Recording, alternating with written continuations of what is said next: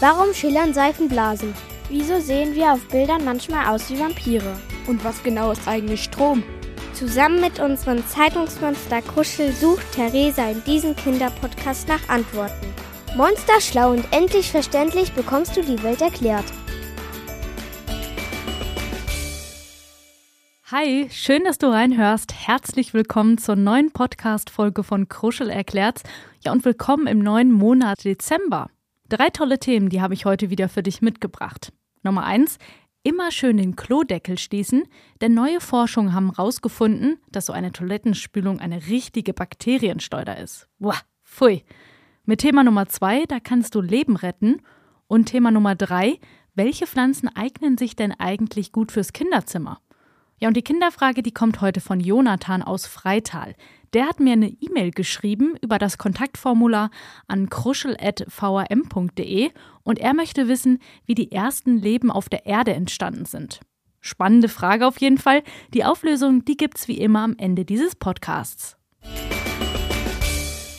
Es ist gut, dass es Toiletten gibt, denn dank ihnen können wir, wenn wir mal ganz dringend müssen, dort in Ruhe aufs Klo gehen. Und jetzt sei mal ehrlich, klappst du danach direkt den Deckel zu oder lässt du ihn auf? Am besten ist es nämlich tatsächlich, wenn du immer den Toilettendeckel runterklappst und zwar auch schon bevor du überhaupt abspülst. Neue Forschungen, die haben nämlich herausgefunden, dass so eine Toilettenspülung eine richtige Bakterienschleuder ist. Wenn du die Spülung drückst, fließt Wasser mit großem Druck durch den Spülkasten direkt in die Toilettenschüssel. Dabei werden unzählige kleine Toilettenwassertröpfchen hoch in die Luft geschleudert und auch über den Toilettendeckel auf den Boden im Badezimmer. Wie du dir dann vielleicht denken kannst, sind das keine sauberen Wassertropfen. Toiletten sind voller Bakterien von zum Beispiel Urin und diese können uns krank machen. Denn die Bakterien, die verteilen sich durch den Druck der Spülung dann im ganzen Badezimmer und können sich auch auf Handtüchern oder auf deiner Zahnbürste absetzen. Wenn du aber schon den Toilettendeckel vor dem Spülen runterklappst, dann bleiben die Wassertropfen natürlich in der Toilette. Und die Zahl von Bakterien in der Luft ist dann deutlich geringer. Noch mehr Bakterien findet man übrigens in öffentlichen Toiletten, zum Beispiel an Bahnhöfen oder auch in der Stadt. Also merke dir immer, vor dem Spülen den Klodeckel runterzumachen. Du hast Lust, zum Lebensretter zu werden? Kein Problem. Viele Menschen, die geben freiwillig ihr Blut ab, um anderen zu helfen. Das nennt sich Blutspenden und kann Menschen das Leben retten. Dafür wird einer gesunden Person mit einer Nadel Blut entnommen. Das bekommt dann ein Mensch, der wegen einer Verletzung oder auch einer Operation eigenes Blut verloren hat. Die Spenden, die sind wichtig, da man nicht künstlich Blut herstellen kann. Spenden kann jeder, der 18 Jahre alt oder auch älter ist. Danach muss man sich am besten aber kurz ausruhen, weil es schon ein bisschen anstrengend für den Körper ist. Aber sonst hat es keine Nachteile für dich denn das gespendete Blut wird vom Körper immer wieder nachgebildet. Pflanzen im Zimmer zu haben, finde ich, sieht immer sehr, sehr hübsch aus. Hast du auch Pflanzen bei dir im Kinderzimmer? Und ein Vorteil ist ja auch, dass sie sogar die Luft im Raum verbessern. Aber wie um ein Haustier muss man sich natürlich auch um Pflanzen kümmern. Sie brauchen Wasser, manchmal müssen sie gedüngt werden oder auch umgetopft, wenn sie sehr viel gewachsen sind. Ich habe jetzt mal ein paar Tipps mitgebracht, wie du Zimmerpflanzen pflegen kannst und welche vielleicht genau die richtige für dein Kinderzimmer ist. Also, Zimmerpflanzen, ich habe es eben schon mal kurz gesagt, haben viele Vorteile. Sie sorgen dafür, dass die Luft im Raum nicht zu trocken ist und sie verbessern sie. Sie produzieren Sauerstoff, den du zum Atmen brauchst und sie filtern auch Schadstoffe aus der Luft heraus. Und was sehr cool ist, dass die Blätter Staubteilchen anziehen. So wirbelt eben weniger Staub in der Luft herum. Und große Pflanzen dämpfen außerdem den Schall. Gießen. Gießen ist auch immer so eine Sache, mache ich manchmal zu viel, aber manchmal auch zu wenig. da ist mir schon die eine oder andere Pflanze eingegangen. Also, ohne Wasser und Licht können Pflanzen natürlich nicht wachsen. Meistens, da reicht es aber, wenn du einmal in der Woche gießt. Je sonniger der Standort ist, wo deine Blume steht, desto häufiger musst du die Zimmerpflanze aber auch gießen. Gieße da also so viel, dass das Wasser unten hinausläuft und dann kannst du gucken, dass im Topf kein Wasser mehr am Boden steht. Wenn die Erde feucht und muffig riecht, hat die Pflanze über einen langen Zeitraum zu viel Wasser bekommen. Und auch gelbe Blätter sind Anzeichen dafür, dass du zu viel gegossen hast. Ein anderer wichtiger Punkt ist noch das Abstauben und Düngen. Ich hoffe, du hast in der Nähe einen Putzlappen oder auch einen Staubwedel bereit oder hast das, was ich dir jetzt sage, vielleicht auch eh schon längst gemacht. Denn es ist wichtig, vor allem im Winter jetzt, dass du deine Pflanze bzw. die Blätter immer mal wieder abstaubst. So bleibt sie nämlich saftig grün. Aber bitte kein Spülmittel oder mit Seife auf ein Tuch kippen und ja, dann damit versuchen, die Pflanze abzureiben oder die Blätter sauber zu machen.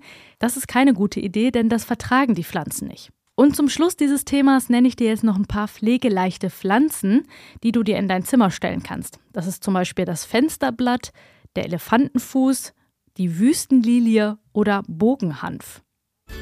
Und jetzt kommt die Frage der Woche.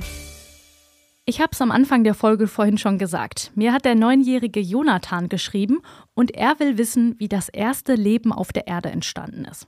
So einfach ist das gar nicht zu sagen, ehrlich gesagt, und es gibt viele Ideen dazu, wie das passiert sein könnte. Aber am Anfang, da war die Erde wüst und leer. Am Anfang, also das heißt vor über vier Milliarden Jahren. Forschende, die sagen, dass es da riesige Wolken aus Staub und Gas im Weltraum gab. Und aus einer dieser Wolke entstand ein heißer, glühender Ball. Das ist unser Planet, also die Erde. Aber damals war die Erde überhaupt nicht gemütlich. Es gab kaum festen Boden, nur heiße Lava, die aus Vulkanen spritzte, und von oben da fielen immer wieder Felsen aus dem Weltraum runter. Aber mit der Zeit, da kühlte die Erde sich langsam ab und es passierte was Besonderes. Um die Erde, da bildete sich plötzlich so eine schützende Hülle, die wir Atmosphäre nennen und auf der Erde entstanden Land und Ozeane. Die Ozeane, die waren riesige Wasserflächen, die das Leben möglich machten. Aber was ist das überhaupt, Leben? Um das zu verstehen, muss ich etwas weiter ausholen. Die Welt, die besteht aus kleinen Teilchen, den Atomen. Von ihnen gibt es viele verschiedene, etwa Kohlenstoff, Wasserstoff oder auch Sauerstoffatome. Und diese Atome, die verbinden sich zu größeren Einheiten, den Molekülen.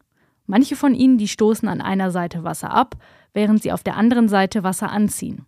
Und schließen sich solche Moleküle zusammen, können sie eine Art Hülle bilden, bei der es ein Innen und ein Außen gibt, die Vorläufer der Zelle. In diesen Hüllen entstehen dann erste Bausteine des Lebens, zum Beispiel die Eiweiße und die Erbsubstanz DNS. Und die stecken auch in den Zellen unseres Körpers. Damit diese Vorläuferzellen aber lebendig werden, müssen sie etwas können. Und zwar Stoffwechsel betreiben. Also einen Stoff in einen anderen verwandeln. Und das machen wir tatsächlich tagtäglich, indem wir essen und trinken, die in der Nahrung enthaltene Energie dann verwerten und die Reste dann auf dem Klo wieder ausscheiden. Und Sauerstoff aus der Luft ist für uns überlebenswichtig. Wir atmen ihn ein und unsere Körperzellen benutzen ihn, um die Energie aus unserer Nahrung für den Körper verfügbar zu machen. Nach und nach, da haben sich dann auch andere Lebewesen wie Pflanzen, Blumen, Bäume oder Tiere entwickelt. Ich muss dazu sagen, dass sich lange, sehr, sehr lange sogar, alles an Leben nur in Ozeanen abgespielt hat. Nach und nach sind sie dann an Land gekommen und haben sich vermehrt. Und wenige hundert Millionen Jahre später haben wir Menschen uns dann entwickelt. Das war ein kleiner Einblick in das erste Leben auf der Erde. Ich hoffe, ich konnte dir damit deine Frage ein bisschen beantworten, lieber Jonathan. Vielen Dank dafür. Wir hören uns nächsten Sonntag wieder. Ich freue mich schon. Macht's gut. Kruschel erklärt's ist eine Produktion der VRM von Allgemeiner Zeitung, Wiesbadener Kurier, Echo Online und Mittelhessen.de. Redaktion Kruschel und Theresa Eickhoff. Ihr erreicht uns per Mail an kruschel.vrm.de.